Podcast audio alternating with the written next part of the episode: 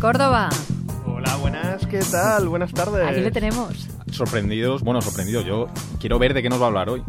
Pues eh, bueno, ¿de qué, ¿de qué puede que hable, no? Pues ya estamos en De Navidad. la Navidad. casi. Hombre, Qué raro. El, estudio iluminado, los árboles ahí ¿Has visto fuera. este Sí. duende? ¿Has visto qué Sí, bonito, sí, qué decoración bonito. tenemos navideña? He, subido una foto antes a Twitter porque es súper bonito y súper corporativo con el logo de Radio 5 detrás. O sea, me encanta, me encanta. Pero hoy vengo a hablaros de, de una cosa que en mi familia, no sé en las vuestras, daba el inicio a la Navidad, que era el sorteo de la lotería. Yo sé que Santi luego nos va a hablar de las probabilidades de que nos toque el gordo, pero yo os quiero hablar de otro punto de vista, de la marca. En mi casa se pone el árbol el día de la lotería. En la mía un poquito antes. Pero es verdad que es como el momento ya en el que todas las fiestas empiezan. Pues mira, si queréis poner el árbol el día de la lotería, podía haber sido hoy, porque fue un 18 de diciembre, pero de 1812, cuando se celebró el primer sorteo de lotería de Navidad en España. Estamos de cumpleaños.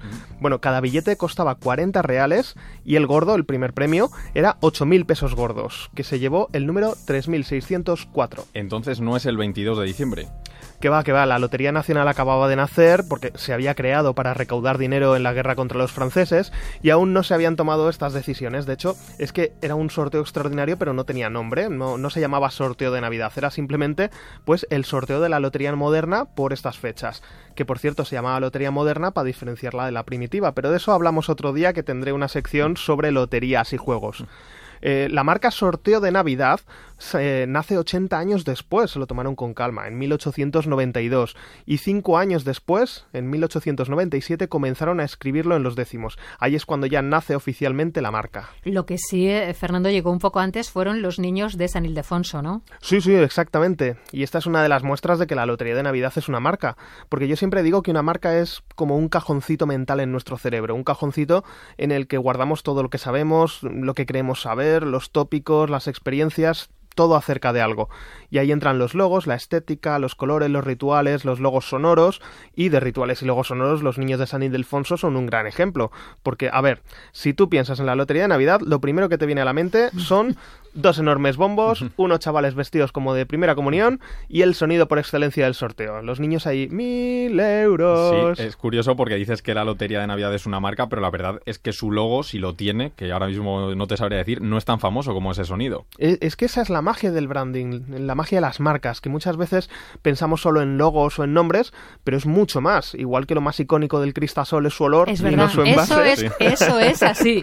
Sí. O una bombona de butano, que no es el logo. ¿Cómo es el logo del butano? No sé, pero el color, el, lo saben, sí. el, el color de la bombona de butano, todo es branding, todo comunica. Pero eso no quiere decir que no haya ido cambiando con el tiempo. Por supuesto, eso está claro, hay que ir habituándose a las nuevas cosas. El sorteo de Navidad se ha ido adaptando también, dentro de que es un clásico, pues a cada época, a cada momento. Por ejemplo, en el año 57 se retransmite por primera vez en la tele, en la recién nacida televisión española. Y seguro que muchos españoles vieron por primera vez cómo era ese sorteo que solo habían podido escuchar por la radio o ver en fotos en los periódicos. O por ejemplo en el 1984, cuando el Colegio de San Ildefonso pasa a ser mixto, así que los españoles pueden ver por primera vez a niñas cantar los números y no solo a niños. Y seguro que el mayor cambio también fue cuando llegó el euro. Pues eh, yo te diría que sí, porque ahí sí que tuvo que cambiar el soniquete de los premios, porque pasamos de esto. 17.744 150.000 pesetas. 100.102 150.000 pesetas. A otro sonido un poco diferente que era este otro. 86.702 mil euros. 50.875 mil euros Y ojo porque esto tuvo implicaciones que esto me encanta incluso en la duración del sorteo. O sea, esto parece muy loco, pero en 2002, que fue el primer sorteo que se hizo en euros, duró nueve minutos menos. Anda. Sí, sí, nueve minutazos, porque esto se va acumulando. Los niños tardan menos en cantar mil euros que 150.000 pesos. Es más Claro. corto, sí, sí. Claro. Y oye, pues ahí un segundito, segundito se va acumulando, acumulando, y ahí tienes nueve minutos menos. Hablando de lotería de Navidad y de marcas mentales, eh, también eh, tenemos que hablar de los anuncios de la lotería. Bueno, como, como nos gusta la publicidad, por supuesto, porque si hay un clásico en cada, iba a decir en cada invierno, no, pero en cada otoño, porque estamos en Sí, otoño oficialmente, todavía. es el anuncio de la lotería de Navidad. Y esto me imagino que también ha ido cambiando con el paso del tiempo. Pues sí, porque hasta los años 90 los anuncios de lotería de Navidad eran pues bastante convencionales, digamos, ¿no? Te recordaban la tradición, pero sobre todo los millones. Aquí hemos venido a ganar. El mensaje estaba claro. Si juegas a la lotería de Navidad, puedes millonario. El 22 de diciembre, como es tradicional, habrá millones de afortunados. Y es que hay más de 100.000 millones de pesetas en premios. Es la lotería. Es la Navidad. Ahí está la cantinela de los niños convertida en música. Na, na, na, na. Eso sí es un logo sonoro, ¿eh? Sí, sí, sí, es que es totalmente icónico. Y con el paso del tiempo, pues a mediados de los 90 llegó un personaje mítico, porque si os pongo esta canción sabéis perfectamente de quién hablo.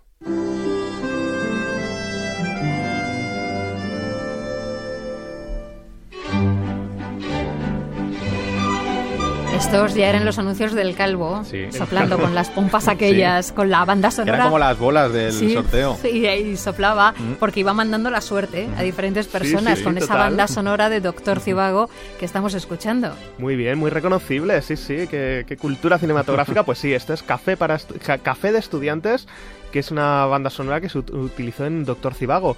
Y bueno, es una serie de anuncios mítica, todos en blanco y negro, con un ambiente de mediados de siglo, sin diálogos, y protagonizados por este hombre calvo que recorría las ciudades llevando magia, llevando suerte por ahí, que era una especie de encarnación de la buena suerte. Y en los anuncios veíamos que tenía poderes mágicos, porque podía hacer que los muñecos cobrasen vida, que los décimos llegasen a las manos de quienes más lo necesitaban, y bueno, que en general guiaba a la gente hacia las administraciones de lotería para que no se quedasen sin su número premiado. Vamos, que se convirtió en todo un símbolo de la Navidad. ¿Y qué fue de él? Porque hace tiempo que no le vemos ya en los anuncios. Pues este hombre, que es un actor londinense llamado Clive Arundel, espero haberlo dicho bien, sino que me perdone, apareció por última vez en nuestros televisores en 2005. Y él tenía contrato para más años, tiene un contrato de larga duración, pero llegó un momento en que Loterías y su agencia pues pensaron que era tan famoso que eclipsaba la marca y decidieron pasar a otro tipo de anuncios.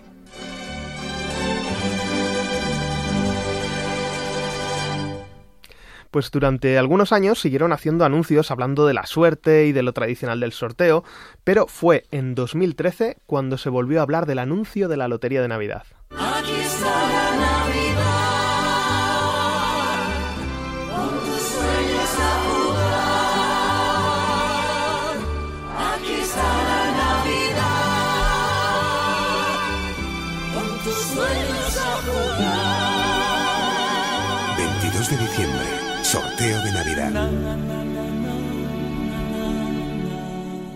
Este anuncio está Fernando aquí Sí. muerto de la risa. Este anuncio se hizo viral. Sí, Sí, sí, sí. Bueno, fíjate que también tenía la, el soniquete. Para el final, lo del No, final no. sí. Este era Rafael, sí. sí, haciendo Sí, con la mano. ¿Ves? Han pasado 10 años y nos acordamos del anuncio. Bueno, es que ver delante de un árbol de Navidad a Marta Sánchez, David Bustamante, Montserrat Caballé maquillada rara, Niña Pastori y Rafael fue todo un acontecimiento y una fuente de chistes. Por las caras, por el maquillaje, vamos, que tuvimos comidilla para todas las Navidades y 10 años después. Y además de este, luego llegaría el que quizá es el anuncio más famoso de toda la serie, ¿no? Hombre, se nota que lo estabas esperando porque sí, en 2014 llega el que para mí, ahora os contaré por qué, es uno de los mejores anuncios de Navidad, no solo de lotería, sino en general, el del bar de Paco. Antonio. Manu. Enhorabuena, Antonio. ¿Una copita? No, no, a mí ponme un café. ¿Un café? Un cafelito. Antonio, cóbrate, por favor. 21 euros. 21 euros por un café. No. Un euro del café y 20 euros de esto.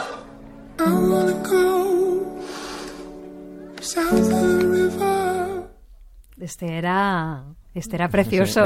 Vamos a contar, para quien no lo recuerde, que un hombre en paro que no había jugado a la lotería se acerca al bar donde solía ir habitualmente. Allí ha tocado el gordo, lo hemos escuchado, eh, felicita al dueño y por sorpresa este le dice que el café le cuesta 21 euros porque le habían guardado un décimo, con lo cual a él también le le ha tocado. Fue Qué- muy qué emocionante este Qué anuncio, bonito. fue muy bonito. Bueno, es que para mí este es el mejor anuncio de todos, porque han encontrado una clave, un insight que se dice en publicidad que es buenísimo. Porque durante años los anuncios de la lotería, ya lo hemos visto, nos han estado hablando, pues primero en un tono muy racional, de que los millones que reparten pues son muchos. Luego un poquito más emocional con lo de que cada Navidad tus sueños juegan a la lotería del calvo, o, pon tus sueños a jugar de los cantantes, pero para mí lo que de verdad diferencia la lotería de Navidad del resto de sorteos es precisamente lo que nos cuenta este anuncio, que el mayor premio es compartirlo. Porque cuando tú juegas a un sorteo durante el año, pues una quiniela, un euro millones, buscas que te toque, claro. Pero en la lotería de Navidad hay participaciones, colegios, empresas, tiendas, asociaciones de vecinos, grupos de amigos, que comparten décimos, que juegan juntos, que tienen participaciones, y si toca el número les toca a todos. No una gran cantidad, pero sí una alegría por compartirlo. O sea que este es su punto diferencial.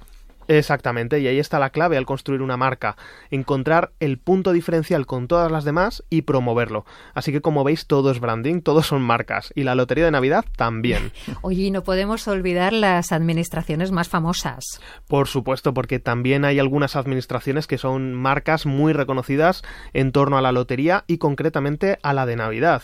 Seguro que en cada ciudad los oyentes ya están pensando en alguna administración mítica de allí, pero bueno, a nivel nacional yo destacaría dos. La de Doña Manolita en Madrid, que era de una señora que se llamaba Manuela de Pablo, que abrió la administración en 1904, primero en la calle de San Bernardo, luego en la Gran Vía y actualmente en la calle del Carmen y que es famosa por sus colas. Y en Cataluña tenemos la Bruixa d'Or, la Bruja de Oro, que destaca también porque fue una de las primeras en vender por internet y porque está en el pueblo con el mejor nombre del mundo para vender lotería. Se llama Sort, es decir, suerte, que está en Lleida. Y son dos de las administraciones que más premios reparten. Claro, y también son de la- dos de las administraciones que más venden, Sí. así que luego hablaremos de ello en probabilidad. ¿Qué canción nos has traído hoy? Pues hoy me voy a despedir con la canción del anuncio de Lotería de Navidad de 2014, el del bar, que se llama Glacier y es del, inderle- del irlandés James Vincent McMorrow. Pero nos vemos la semana que viene porque os voy a traer una marca muy famosa de la Navidad. A ver qué nos traes. ¿Qué tenemos después de las noticias? Después de las noticias Inma, con Elena Marquinet nos centramos en descubrir cómo afrontar las fechas y celebraciones que se acercan con una responsabilidad emocional, afectiva, valorando esas diferentes situaciones que se pueden producir. Y cerramos la hora con César Javier Palacios, viajando hasta las provincias de Zaragoza y Teruel para catar con los cinco sentidos la laguna de Gallo Canta. Nos vemos en Navidad. Fernando, ¿te pasas por aquí? Yo, si me invitáis, el 25 de diciembre estoy aquí para contaros Aquí cosas. te esperamos, con esperamos. el turrón. Noticias, enseguida estamos de vuelta. So no sense of holding, staring aimlessly. I wanna go south of the river, glacier slow,